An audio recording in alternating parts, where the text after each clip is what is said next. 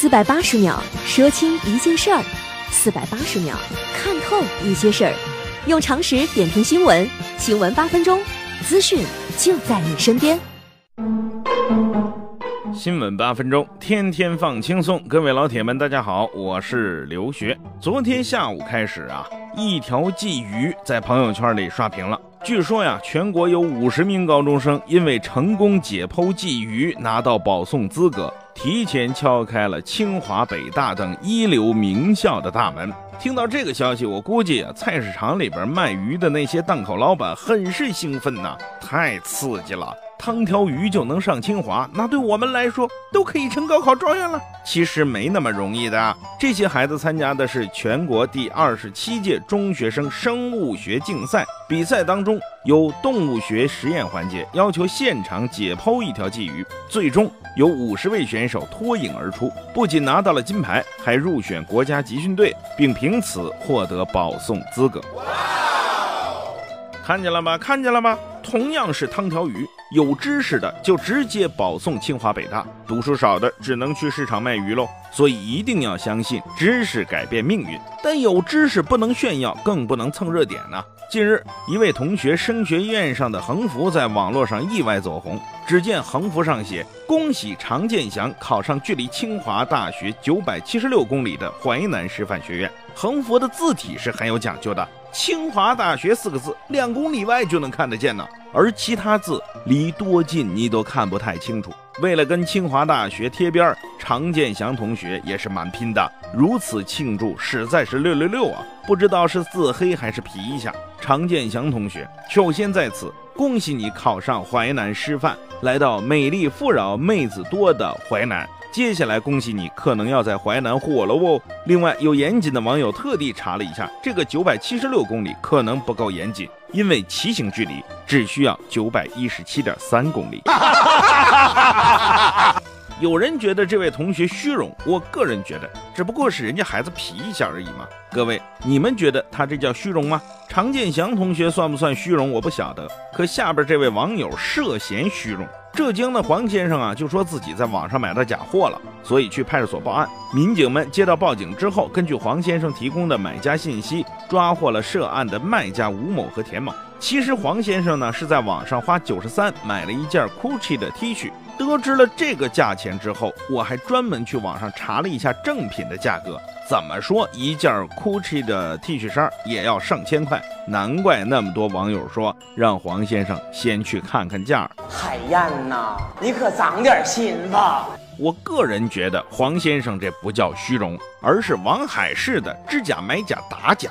九十多块钱就想买上千块的名牌 T 恤，就好比说你想花 QQ 的钱去买玛莎拉蒂吗？你自己信吗？当然，下边这位老哥估计虚荣的连自己都当真了。不看新闻联播的一般是下等人，他们是不需要知道天下大事，他们也不会做大事。做大事的人在中国得看新闻联播。说这话的是通信行业观察家、飞象网 CEO 向立刚。上周六，他就发了一条这样的微博，其中关于下等人的说法引发了热议。对此，向立刚回应记者称：“啊，他定义的上等人是做实事、有理想、有担当的，再次勇敢面对人生、自强不息的人。”最后，爱自己、爱家人、爱家乡、爱国的人，而下等人呢，是懒人、贪婪、不知感恩、不担责任的人。孙长老收了神通吧，大哥，那你说的这个上等人和下等人跟新闻联播有啥关系呢？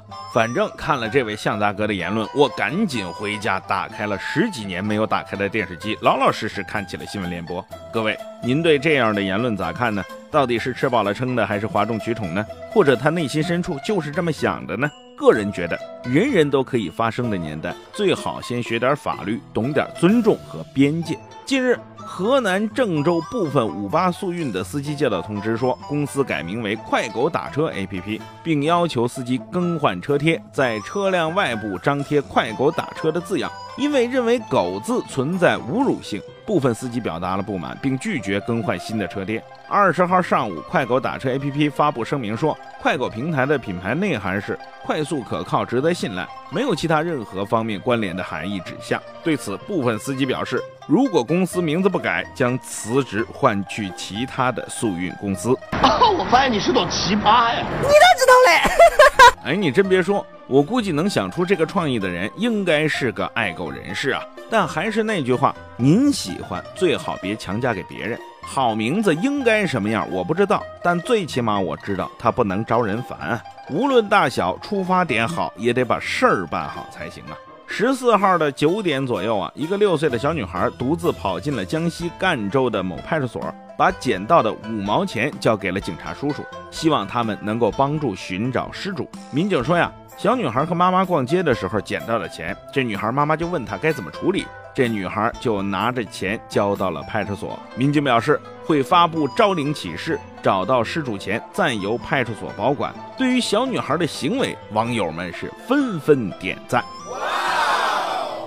你看，你看，这就叫勿以善小而不为，勿以恶小而为之。连孩子都这么懂事儿的年代，偏偏有些个大人还是那么不懂事儿。八月十七号，四川宜宾，一位年轻妈妈边玩手机边推着一个婴儿车，后边跟着一个三四岁的小女孩，在公路上蹦蹦跳跳的。这位母亲完全没有意识到背后小孩的危险，后方司机狂按喇叭之后，孩子吓得自己跑到路边。这位司机师傅说呀。当时车流量很大，我按喇叭绝对不是催孩子让开吓唬孩子，我是在提醒那个年轻的母亲放下手机看着孩子。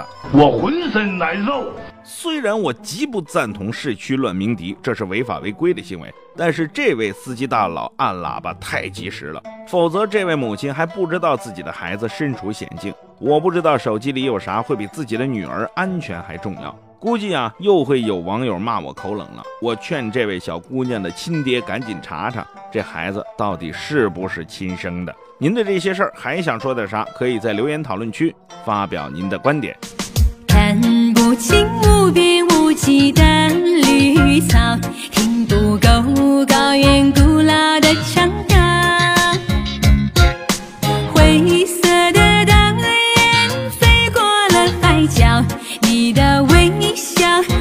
在我嘴角，